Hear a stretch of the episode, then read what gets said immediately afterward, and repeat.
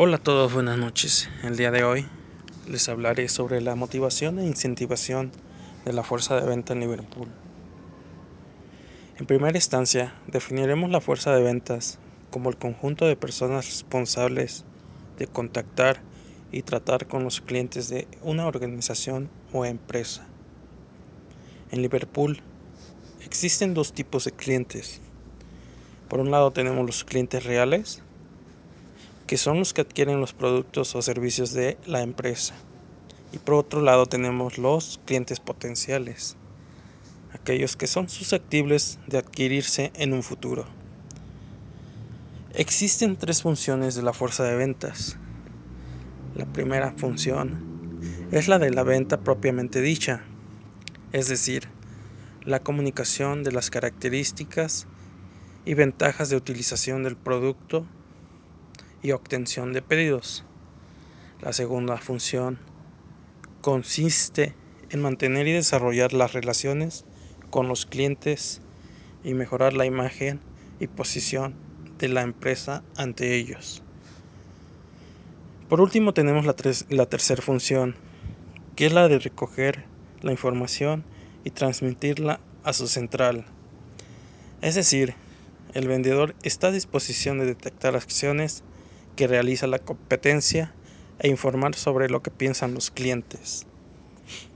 Ahora sí, con esto definido, podemos adentrarnos en lo que es la motivación a la fuerza de ventas. Para ello, definiremos el concepto de motivación. Hablamos de motivación cuando nos referimos a proporcionar un motivo a una persona para que se comporte de una determinada forma. En otras palabras, es despertar el interés y entusiasmo por alguna cosa. Para motivar es preciso conocer la naturaleza de las motivaciones humanas. Los vendedores, en especial los del puerto de Liverpool, necesitan mucha motivación. Dadas las características del trabajo, por ello, nuestros jefes de piso enfrentan el reto de motivarnos continuamente a nosotros los vendedores. Sin embargo, la motivación como tal no puede generarse desde el exterior, porque constituye un, un, impulso interno de cada persona. Por tanto, lo que sí se puede hacer es incentivar a la persona de ventas para contrarrestar las fuerzas desmotivadoras. Por ejemplo, los clientes que realizan demandas o reclamos excesivos, la competencia que tiene ofertas más agresivas, la presión por alcanzar la meta de ventas, la inseguridad, etc.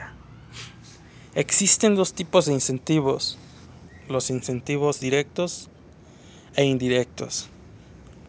Cuando hablamos de incentivos directos, nos referimos a crear un buen ambiente organizacional en el que se aliente la participación y la comunicación, proporcionando reconocimientos, premios y otros incentivos no monetarios. En Liverpool se fijan cuotas de venta realistas que pueden ser logradas por la mayoría del personal de ventas con una cantidad moderada de esfuerzo adicional. Por otro lado tenemos los incentivos indirectos.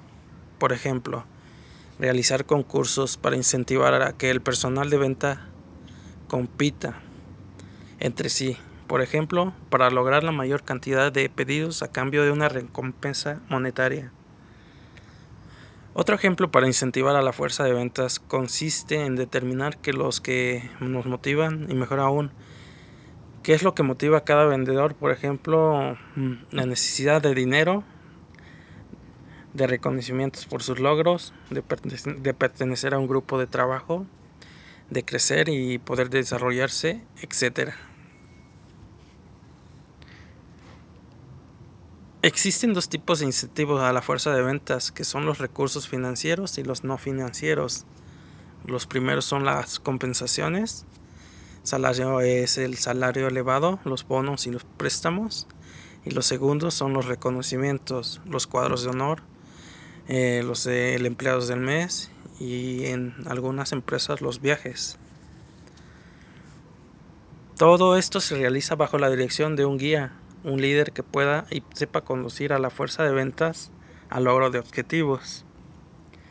La remuneración comprende el conjunto de ganancias que el empleado percibe por su prestación de servicios, en donde se incluye un salario como parte principal. En Liverpool existen este, varios tipos de remuneración.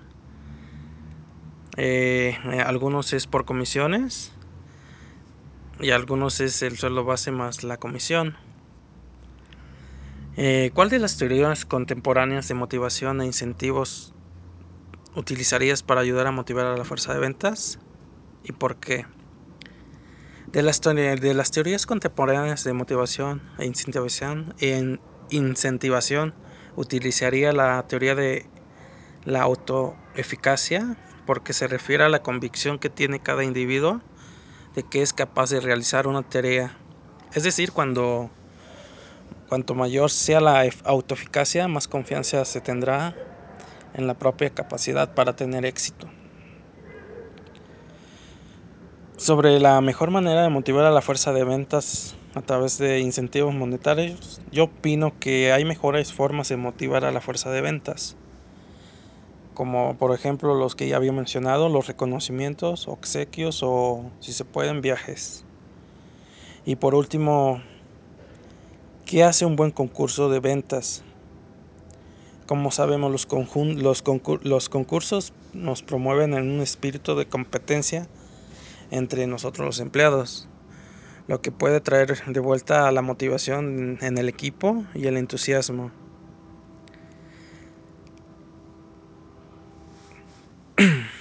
Bueno, este sería todo por mi parte. Espero que, que haya sido de su grado, profesor y les deseo un excelente día. Gracias.